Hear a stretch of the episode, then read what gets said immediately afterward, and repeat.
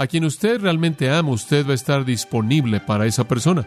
Normalmente usted le va a dar el tiempo al que usted ama, porque usted se ve atraído de esa manera. Pablo amó a la iglesia y por ello estuvo disponible. Es una verdad simple.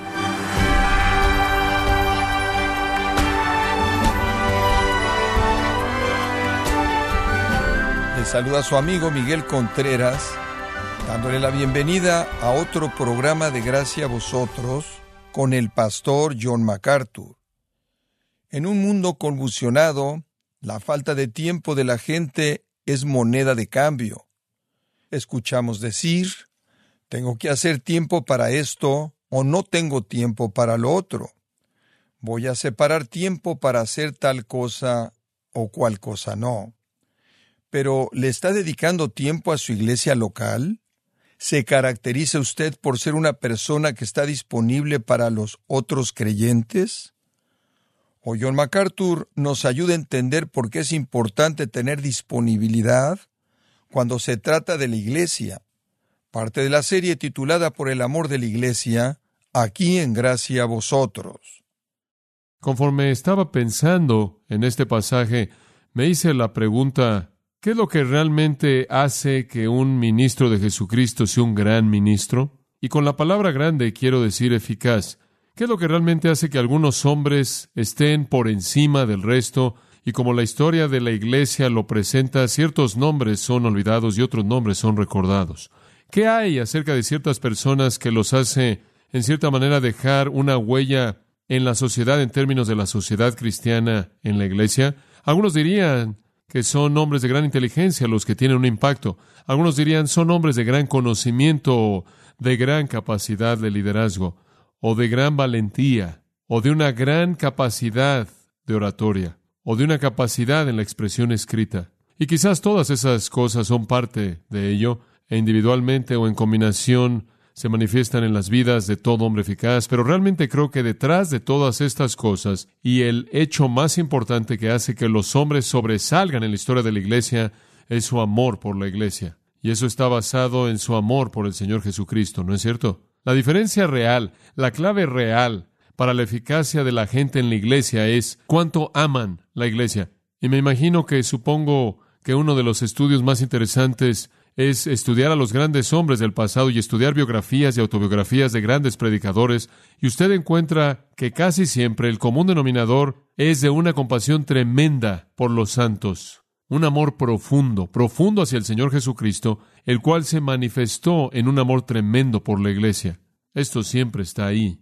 Y el apóstol Pablo fue un hombre así quien amó a la iglesia. Lo consumió. Pablo escribió algunas palabras hermosas que expresaron el amor que él tuvo por la iglesia. Usted sabe, cuando hablamos del amor, hablamos del corazón, te amo con todo mi corazón, o mi corazón es tuyo, usted sabe, todo ese tipo de cosas que solemos decir hace mucho tiempo atrás. Pero en Filipenses 1, el apóstol Pablo habla así, nada más que no habla así hacia una mujer, sino que le habló así a algunos santos. Doy gracias a mi Dios cada vez que me acuerdo de vosotros, siempre en toda oración, haciendo peticiones con gozo por vuestra comunión en el Evangelio desde el primer día hasta ahora. Él dice, simplemente oro por ustedes con tal gozo, debido a nuestra comunión, estando persuadido de esto, que el que comenzó en vosotros la buena obra la perfeccionará hasta el día de Jesucristo. Después escuche, así como es apropiado para mí pensar en esto de todos vosotros, porque os tengo en mi corazón. ¿No es esa una hermosa afirmación? Pablo los tenía en su corazón. ¿Qué significa eso? Eso significa que dominaban sus emociones. No sea que usted pensara que solo fueron los filipenses. Escuche lo que le dijo a los corintios. Él dijo en 2 Corintios 3, 2, él dijo, vosotros sois nuestra epístola escrita en nuestros corazones. Y en el 7.3 él dijo, vosotros están en nuestros corazones para morir y vivir. En otras palabras, vivir para Él fue amar a los santos. A la iglesia tesalonicenses Pablo escribió esto, pero fuimos gentiles entre vosotros como una madre que cuida a sus bebés. ¿Puede imaginarse usted algo más gentil que eso? Y él siguió, escucha estas palabras. Los amamos tantos que tuvimos el deleite de compartir con ustedes no solo el Evangelio de Dios, sino también nuestras propias vidas, porque llegaron a sernos tan queridos. Primera de Tesalonicenses 2, 7 al 8. Los amamos tantos que no solo les predicamos, sino que les entregamos nuestras vidas. Jesús lo dijo de esta manera, Juan 15, 13. Ninguno tiene mayor amor que este, que un hombre que ponga su vida por sus amigos. Pablo hizo eso. Pablo entregó su vida por el amor de la iglesia. Ahora, conforme vemos nuestro pasaje aquí en Hechos 20, 1 al 17, hemos estado estudiando simplemente una narrativa. Y digo una narrativa simple, no porque no es importante, sino porque está en contraste con un pasaje que trata con teología o aplicación práctica. Es simplemente una narrativa, es todo lo que es. Pero en esta narrativa vemos la acción de Pablo que muestra la actitud de Pablo. ¿Sabe una cosa? El amor no es nada más algo que es hablado, es algo que es demostrado, ¿no es cierto? Usted puede decir muy poco y demostrar amor. Usted puede decir mucho y no demostrar nada. Y entonces aquí no encontramos muchos versículos. Pablo amó a la iglesia, Pablo amó a la iglesia, Pablo amó a la iglesia. No dice eso en absoluto. Ni siquiera menciona la palabra amor en el pasaje entero. Pero le voy a decir una cosa, este es uno de los pasajes más grandes del amor que jamás he visto. Usted piensa en 1 Corintios 13, que tiene mucho amor ahí, debe ver esto. Y nunca dice la palabra amor, simplemente la demuestra. La primera mitad del capítulo, Pablo ama a la iglesia. La segunda mitad, la iglesia lo ama correspondiéndole. Es uno de los grandes capítulos de amor. Ahora, hemos visto el amor de Pablo por la iglesia en varias cosas. Él está en su tercer viaje misionero. Él está en su viaje final en torno al este del Mediterráneo. Él se detuvo en cada lugar en donde él ha tenido un ministerio eficaz. Y él se ha reunido con los santos ahí y se ha despedido de ellos y demás. Y ahora él está de regreso en Jerusalén. Este es el final de su tercer viaje. Y él siente en su corazón que será la última vez. Y entonces es un tiempo de adioses. Y en este momento su amor es demostrado. Y lo vimos demostrado en varias maneras. En primer lugar, y voy a repasar simplemente rápidamente, lo vimos demostrado en su afecto, ¿no es cierto? En el versículo 1. Dice, después que cesó el alboroto, en Éfeso tuvieron un alboroto muy grande, recordará, debido a la caída de la venta de los ídolos, cuando Pablo tuvo un impacto tan grande en la ciudad que la adoración de los ídolos decayó. Después que cesó el alboroto, llamó Pablo a los discípulos y habiéndolos exhortado y abrazado, se despidió y salió para ir a Macedonia. Y dijimos que usando la palabra abrazado es una especie de punto de inicio. Vimos el área de mostrar su amor en términos de afecto visible que se demuestra, y vimos que el apóstol Pablo fue un hombre muy afectuoso, como él no se vio estorbado por algún sentido de dignidad o una actitud de que soy más santo que tú o un gurú supremo en la iglesia o lo que sea. Él simplemente era uno de ellos. Él estuvo ahí y él estuvo disponible. Y allí en el versículo 37 del capítulo 20 vemos cómo la gente se cayó en él, lo abrazaba y lo besó en el cuello y simplemente fue el tipo de hombre que era afectuoso y realmente se sintieron cómodos en hacer eso. No era alguien elevado y sublime y apartado. Él era alguien que podían tocar y amar y mostrarle su afecto. Y una y otra vez vimos cómo el Nuevo Testamento dice que nos saludemos unos a otros con un beso santo y demostremos nuestro afecto. Después vimos, en segundo lugar, que su amor fue visible por su generosidad, porque Él dio. No solo su afecto, sino que Él dio. Versículo 1 al final dice que Él fue a Macedonia y vimos todo eso, el versículo 2. Y usted recuerda por qué. Él estaba recogiendo dinero para los santos pobres en Jerusalén, ¿no es cierto? Y vimos todo eso y vimos los pasajes en Corintios que se comparan con este. Y vimos que aquí estaba un hombre que era absolutamente abnegado. Su preocupación total estaba enfocada en ministrar las necesidades de otros. Él estuvo ocupado recogiendo dinero para otros. ¿Sabe una cosa? Es una historia antigua, pero la mayoría de los evangelistas que llegan a la ciudad están interesados en recoger dinero para ellos mismos. Eso no es el caso con todos, pero es el caso con muchos. Aquí estuvo un hombre que vino a la ciudad y no quiso ser carga para nadie. Entonces, de manera inmediata, cuando él llegó a la ciudad, él trabajó y se ganó la vida y recolectó dinero para otras personas. Una persona abnegada que dio. Y sabe una cosa, esto es parte de la cualidad espiritual, ¿no es cierto? Juan dijo, no amen en palabra, no amen en lengua, primera de Juan 3:18, amen en hecho y en verdad. Si usted ve a su hermano que tiene necesidad y cierra contra su corazón, ¿cómo es que mora el amor de Dios en usted? Dios demostró su amor hacia nosotros cuando Él dio a su Hijo para morir en la cruz. Debemos estar dispuestos a poner nuestras vidas por los hermanos, ¿verdad? Primera de Juan 3:16. Y entonces Pablo demostró ese tipo de amor. Hubo una necesidad y él quiso satisfacerla. Y él fue por todo el este del Mediterráneo. Él lo hizo. Le tomó un par de años echar a andar esto simplemente para recolectar dinero para algunas personas necesitadas. Lo tercero que demuestra su amor, creo, es su enseñanza, versículo 2. Por muy cansado que él estuvo, por desgastado que él estuvo y perseguido por los judíos que querían matarlo, dice en el versículo 2 que los exhortó con abundancia de palabras. Él viajó por toda Macedonia enseñando y enseñando y enseñando. Y después, cuando llegó a Grecia, escribió el libro de Romanos, enseñando más. Y estoy seguro que le enseñó a los santos en Corinto, en Acaya. Aquí estaba un hombre comprometido con la enseñanza. Él no nada más dio una pequeña exhortación, él dio qué? Mucha exhortación, mucha instrucción, mucho aliento. Y creo que esto muestra su amor. Y lo he dicho antes y creo que es verdad, la marca del ministerio amoroso es una enseñanza abnegada, incansable del rebaño. El buen pastor se preocupa por sus ovejas y usted se preocupa por las ovejas al alimentar y proteger. En 1 de Pedro 5, versículo 1, aprendemos algo de la perspectiva de Pedro de esto. No sea que usted piense que Pablo fue el único. Pedro escribió esto. Apacentad la grey de Dios que está entre vosotros. Y él está hablando a pastores, ancianos, cuidando de ella. Tú la alimentas y la proteges. Te preocupas por ella. No por fuerza, no porque te ves forzado a hacerlo, no porque el trabajo lo demanda, porque alguien te empuja, sino de manera dispuesta, y no por dinero, sino con ánimo pronto, no por dinero, sino estando deseoso de hacerlo. Y no se enseñoren de la grey de Dios, no, no, no. La manera en la que debemos liderar a las ovejas, la manera en la que debemos guiar a las ovejas, no es siendo el Señor, no dominándolas, no golpeándolas, no aplastándolas, sino, me encanta esto, sino siendo ejemplos de la grey. La manera en la que debe guiar es mediante el ejemplo, no mediante la amenaza. Pero la clave del ministerio entero es alimentar y proteger. Ahora, esto expresa, creo yo, el corazón amoroso del apóstol Pablo. Cansado, desgastado, perseguido. Sin embargo, él se detiene en todo lugar al que va y enseña y enseña y enseña. Dice usted, ¿por qué hace él esto? Porque el deseo consumidor en su corazón era llevar a los santos a la madurez, ¿verdad? Y tuvo que hacerlo, lo tenía que hacer. La cuarta manera en la que vimos su amor fue su persistencia. Versículo 3. Él permaneció tres meses en Grecia, y le dije que él escribió Romanos ahí, y cuando los judíos lo esperaban ahí, conforme él estaba a punto de embarcarse a Siria, él determinó a regresar por Macedonia. Ahora este es un hombre persistente. Él iba a ir a Siria para ir a la Pascua en Jerusalén, para subirse a la nave, al barco, pero descubrió que había una trama en contra de él y probablemente lo iban a atacar ahí cuando estuviera en el barco. Y eso no lo detuvo, eso simplemente lo llevó a tomar una desviación. Y entonces él dijo, bueno, si así es, me voy a ir por Macedonia. Digo, ese es un viaje inmensamente largo, pero él nunca se molestó.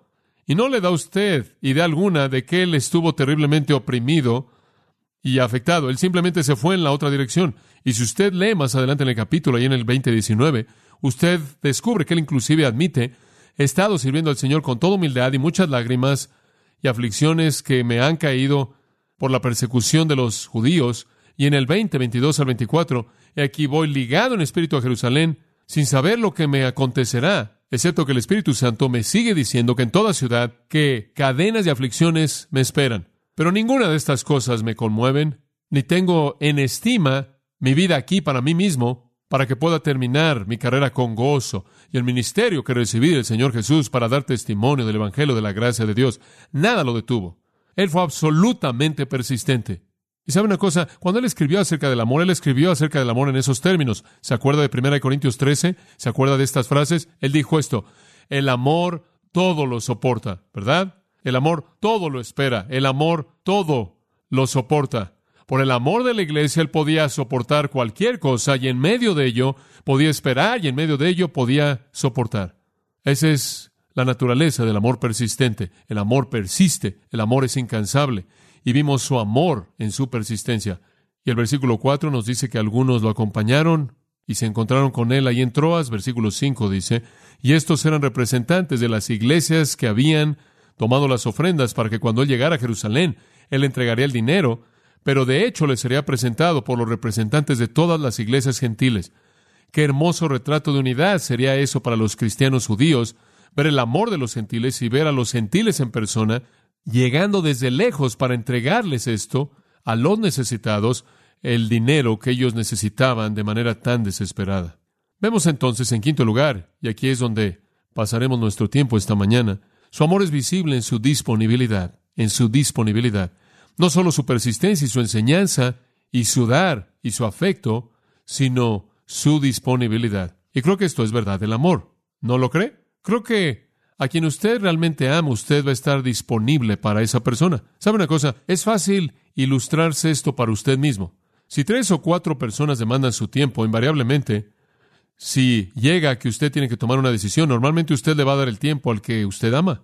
Esperamos que así sea si usted realmente los ama, porque usted se ve atraído de esa manera. Pablo amó a la iglesia y por ello estuvo disponible. Es una verdad simple. Ahora, conforme vemos los versículos 7 al 14, vamos a ver muchas cosas diferentes y muchos principios, pero sobre todo simplemente observe la disponibilidad de Pablo. Versículo 6. Y nosotros, pasados los días de los panes sin levadura, navegamos de Filipos, y en cinco días nos reunimos con ellos en Troas, donde nos quedamos siete días. Entonces, cruzaron por el mar ahí y estaban en Troas de regreso en la costa de Asia Menor, y se quedaron ahí durante siete días. Y claro, la razón por la que estaban quedándose siete días era para esperar la nave que los iba a llevar de regreso a Jerusalén. Ahora, versículo 7 el primer día de la semana. Reunidos los discípulos para partir el pan, Pablo les enseñaba, habiendo de salir al día siguiente, y alargó el discurso hasta la medianoche. Ahora detengámonos ahí porque aquí tenemos uno de los primeros registros de una reunión cristiana. Este es uno de los primeros. Y podemos aprender algo acerca de lo que los cristianos hacían cuando se reunían y por qué se reunían y cuándo se reunían simplemente al ver ese versículo. En primer lugar, ¿cuándo se reunían? El primer día de la semana. Ahora, eso se convirtió en el tiempo de reunión para la iglesia. Dice usted, ¿acaso no se reunieron diario? Claro que sí. Se reunieron hechos dos diariamente de casa en casa. Y escuche, el cristianismo no es algo de un día a la semana, ¿verdad? Es algo del diario. Y esa pequeña iglesia, en donde fuera que estuviera, en la ciudad que estuviera, esos cristianos normalmente estaban juntos durante la semana. Habían estudios bíblicos en casa, estaban partiendo el pan en hogares, estaban compartiendo la mesa del Señor quizás en casa. Entonces no era raro que la iglesia se reuniera diariamente en sus primeros años. Pero junta, la iglesia se reunía el primer día de la semana. Y dice usted, ¿por qué hicieron eso? Bueno, usted regresa a Juan 20 simplemente para refrescar su memoria, versículo 19. Esto fue inmediatamente después de la resurrección, el mismo día en la tarde, siendo el primer día de la semana. ¿Sabe usted cuál fue el primer día de la semana en el calendario judío? El sábado por la noche, ¿verdad? Después de que se ponía el sol. Terminaba el día de reposo. Los días eran contados del atardecer al atardecer y entonces fue el sábado por la noche, literalmente, pero fue el primer día de la semana. Entonces fue el domingo. No preferimos llamarlo domingo, está bien si usted lo quiere llamar domingo, pero eso representa al Dios Sol. Pero eso está bien porque de cualquier manera no hay ningún Dios Sol. Entonces lo puede llamar domingo sin sentirse mal. Pero yo prefiero llamarlo el día del Señor. Eso es Apocalipsis 1.10. Juan dice, yo estaba en el Espíritu en el día del Señor. Ahora, se reunieron aquí en Juan 20.19 en el primer día de la semana. ¿Y quién les apareció? Jesús. Ocho días después. Versículo 26 dice, la próxima vez vino el primer día de la semana. Estaban reunidos y el Señor apareció. Bueno, ¿ve usted lo que sucedió? Estaban juntos en el primer día. Ese fue el día de conmemoración de la resurrección. El Señor apareció ambas veces, entonces Él había resucitado el primer día, apareció el primer día, volvió a aparecer en el primer día y simplemente tomaron el primer día y continuaron con Él. Ese se convirtió en el día de la resurrección, el día del Señor. Y entonces la primera iglesia celebró su comunión y su adoración y su enseñanza juntos el domingo. Y permítame apresurarme a añadir que yo creo que congregarse así para la iglesia es estrictamente importante. En Hebreos 10:25 dice, no dejando de congregarnos como algunos acostumbran, y mucho más conforme veis que el día se acerca. Eso significa que deben reunirse con los creyentes y no dejar eso. Ahora observe que ya no es el día de reposo. El domingo no es el día de reposo. Usted oye a la gente acerca de ir a la iglesia el sabbat, el día de reposo. Y el sabbat es un asunto muerto, amigos. ¿Sabe una cosa? Estuve en la radio en Honolulu y dedican tres horas el domingo por la tarde a una especie de diálogo cristiano. Y entonces yo fui el hombre que dio las respuestas durante tres horas en la estación de radio de Honolulu, KORL. Y realmente fue interesante simplemente sentarse ahí, usted sabe, y estar ahí recibiendo estas preguntas con todas estas personas. Usted sabe cómo es la radio. Usted tiene ese pequeño botón. Y usted simplemente puede decir, lo siento, señora. Boing, usted sabe, se acabó. Pero bueno, la gente llamaba y una persona me hizo una pregunta al principio. Él dijo, ¿qué día de la semana es cuando la iglesia debe reunirse? Y sabe una cosa, no me di cuenta que me estaban poniendo una trampa, pero aparentemente así fue, porque me metí en esta respuesta larga, extensa acerca de el significado del día del Señor y todo y demás, y terminé, y las líneas se saturaron. Y me di cuenta que hay un contingente tremendo de adventistas del séptimo día en Honolulu, y de pronto había abierto la caja de Pandora y no podían ellos contestar a todas las llamadas y todo fue sorprendente, todas las llamadas que estaban entrando. Y en medio de todo esto simplemente mantuve, al responder todas estas preguntas, mantuve que la única manera en la que usted puede permitir la adoración el sábado es una, ignorar la historia de la iglesia, dos, asumir que el antiguo pacto todavía está vigente, tres, rechazar la enseñanza del apóstol Pablo. Bueno, no recibieron eso con mucha amabilidad, ninguna de esas alternativas, pero las apoyé con las escrituras. En Colosenses 2.16 dice, ninguno os juzgue en comida, esto es, si no comen como la gente judía solía comer, en bebida o con respecto a fiesta, si no guardan la Pascua o el día de reposo, o luna nueva o día de reposo, todo lo cual es sombra de lo que está por venir. Y una vez que eso llega, usted no necesita ya la sombra. Entonces no dejen que nadie los juzgue en estas cosas. Entonces seguimos y seguimos en eso. Me parece claro que el día del Señor históricamente y bíblicamente se convirtió en el tiempo cuando la iglesia se reunió. De hecho, en 1 Corintios 16, 2, Pablo simplemente lo asume. Él dice, cuando se reúnan en el primer día de la semana, ese es el momento en el que traen sus ofrendas, ¿verdad? La iglesia debe reunirse en el primer día. Si usted quiere reunirse en el día de reposo y quiere seguir con el día de reposo, entonces va a tener que adoptar todo el antiguo pacto y va a tener que ser salvo por obras, y en eso es en lo que nos metimos en la radio. Y finalmente simplemente volteé la situación e hice la pregunta. Dije, bueno, permítanme preguntarles acerca de su doctrina. Ustedes me preguntaron de la mía. Entonces le dije a un hombre que me estaba dando este argumento largo y le dije, ¿por qué es que dices que las únicas personas del pacto son las que adoran el día de reposo y que la marca de la bestia está en toda persona que adora el domingo. Eso está en su teología. Y hubo un silencio largo. Y después él admitió que eso era verdad, que la marca de la bestia está en aquellos que adoran el domingo. Y en últimas, lo que están diciendo es que usted es salvo por obras al guardar el pacto entero, obedecer la ley. La iglesia entonces se reunió en el día del Señor, y al principio se reunieron diariamente. Y poco después continuaron reuniéndose en grupos pequeños en casas. Pero cuando llegó el día del Señor, el primer día de la semana, se congregaban en masa.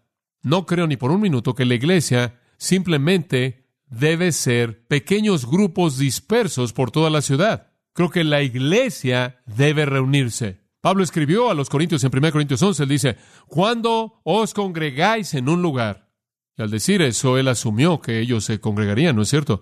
Y en 1 Corintios 14, 23, él dijo de nuevo, cuando os congregáis en un lugar, si todo el mundo habla en lenguas, van a pensar que están locos. Y lo que quiero extraer es esta frase, cuando os congregáis en un lugar. La primera iglesia siempre se congregó en un lugar, así como lo hacemos el domingo por la mañana. Esto es parte de la iglesia. Ahora, como usted sabe, en el tiempo del Nuevo Testamento, y esto es otra cosa que tuvimos que hablar en esta discusión en la radio, hubieron algunas personas que seguían y decían, bueno, muchos de los primeros judíos guardaban el día de reposo, muchos de los primeros judíos guardaban la fiesta, continuaron haciéndolo inclusive después de que fueron salvos. Eso es correcto. Hicieron eso. Pero sabe una cosa, le he dicho antes, el judaísmo murió, ¿no es cierto? Inclusive Pablo tomó un voto, un voto judío, después de que él fue un predicador cristiano. Pero como puede ver, esto es lo que Pablo responde en Romanos 14, y es esto, yo creo, un pasaje muy, muy contundente. En Romanos 14, Usted tiene una iglesia en Roma, algunos judíos, algunos gentiles. Muy bien. Y los judíos todavía están aferrándose al día de reposo. Tenían razones. Se da cuenta de que el único día en el que los judíos descansaban, el único día que descansaban de trabajar, si usted trabajaba para un jefe judío, el único día que usted descansaba fue el día de reposo, ¿verdad? Entonces, tenía que compensarlo. Los paganos no tenían ningún día de descanso. Entonces, algunas veces fue fácil para el judío acomodarse. Él trabajaba entonces quizás para un jefe judío, tenían el día de reposo de descanso y entonces con una buena conciencia, él se iba a la sinagoga o con una buena conciencia, él adoraba a Cristo en el día de reposo. Con él era algo honesto, era algo de conciencia. Él sintió que el día de reposo era algo sagrado. El Señor dijo, de hecho, denle tiempo, no lo molesten. ¿Se acuerda usted del pasaje, Romanos 14? Si este es el problema de tu hermano, él es un hermano más débil, déjalo crecer. No lo presiones con tu libertad. Romanos 14:5, un hombre estima un día por encima del otro. Algunas personas todavía guardan el día de reposo, dice él, algunos cristianos. Otro estima todo día igual. Algunos de ustedes tienen su libertad. Ustedes saben que todos los días son iguales, que todo hombre esté plenamente persuadido en su propia mente. El que considera el día lo considera bajo el Señor, y el que no considera el día, para el Señor no lo considera. En otras palabras, siempre y cuando estés consciente de esto, simplemente no te preocupes. Pero no hagas algo que va a hacer que tu hermano se ofenda. Si él todavía está tropezando pensando que el día de reposo es importante, entonces no lo ofendas.